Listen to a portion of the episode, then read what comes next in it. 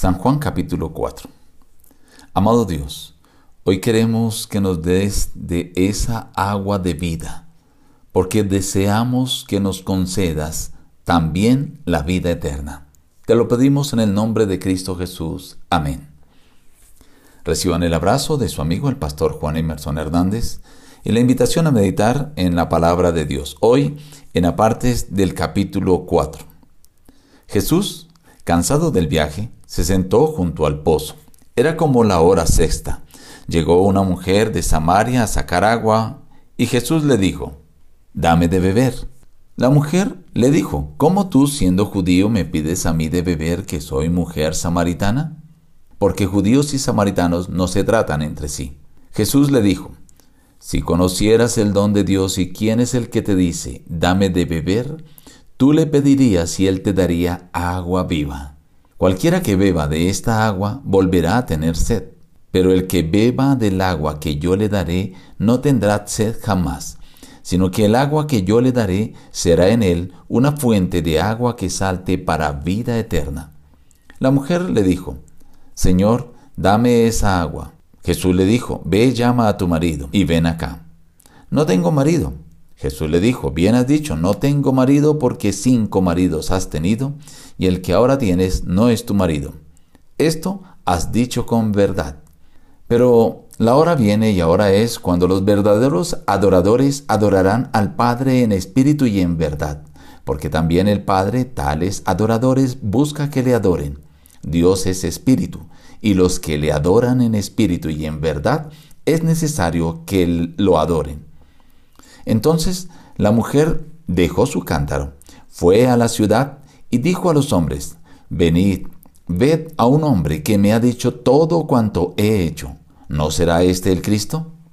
Jesús les dijo, ¿no decís vosotros aún faltan cuatro meses para que llegue la siega? Yo os digo, alzad vuestros ojos y mirad los campos, porque ya están blancos para la siega. Muchos de los samaritanos de aquella ciudad creyeron en él por la palabra de la mujer que daba testimonio diciendo, me dijo todo lo que he hecho. Y decían a la mujer, ya no creemos solamente por lo que has dicho, pues nosotros mismos hemos oído y sabemos que verdaderamente este es el Salvador del mundo, el Cristo.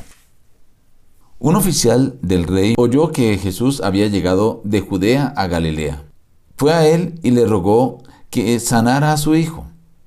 Jesús le dijo, si no veis señales y prodigios, no creeréis.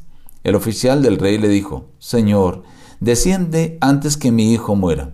Jesús le dijo, vete, tu hijo vive. El hombre creyó la palabra que Jesús le dijo y se fue.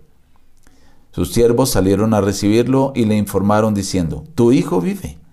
Y creyó él con toda su casa. Este capítulo narra dos episodios el milagro de la sanación de un oficial del rey que mostró fe porque con el solo hecho de que Jesús le dijera, ve, tu hijo vive, él se fue tranquilo para la casa, aceptando y creyendo en que su hijo vivía. Y como le dijeron sus siervos que había comenzado a sanar precisamente a la hora que Jesús le había dicho, tu hijo vive. Pero encontramos el principal relato que es el de Jesús con una mujer de Samaria. Los samaritanos y los judíos no se hablaban. Los judíos despreciaban a los samaritanos, los tenían por pecadores.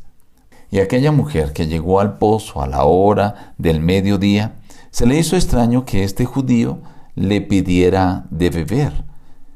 Pero Jesús utilizó esta solicitud de ayuda para empezar a derribar barreras. Barreras que esta mujer levantó una y otra vez. Pero Jesús cada vez que ella levantaba una barrera, Jesús la derribaba. De tal forma, finalmente pudo lograr la confianza de la mujer. Cuando Jesús le declaró todo lo que ella había hecho y también cuando le dijo que finalmente no habría un lugar específico donde adorarían a Jesús, sino en cualquier lugar cuando se hiciera de corazón. Esta mujer se le olvidó lo que había venido a hacer al pozo, de sacar y llevar agua, dejó su cántaro y fue corriendo a la ciudad.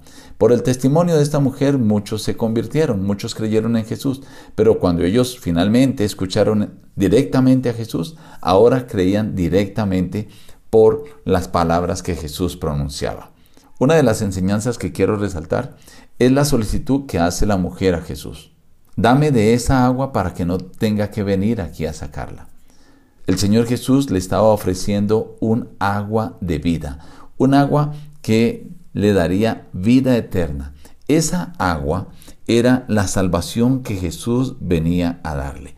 Si ella aceptaba la salvación, estaría gozosa y no volvería a tener sed, tendría paz en su vida, a pesar de su pasado pecaminoso.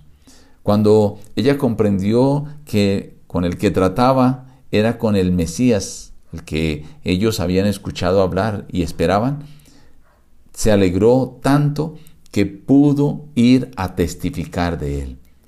Hoy el Señor también te ofrece a ti esa agua de vida, esa salvación que te puede dar a ti la vida eterna. Tú debes aceptar hoy la salvación que el Señor te ofrece. Él te ofrece para que bebas de esa agua donde nunca más volverás a tener sed. Pero tienes que ir a la fuente y la fuente es Cristo Jesús. Pídele hoy a Él y Él te concederá esa bendición y también la vida eterna. Nos despedimos diciendo, busca a Dios en primer lugar cada día y las demás bendiciones te serán añadidas. Que Dios te bendiga.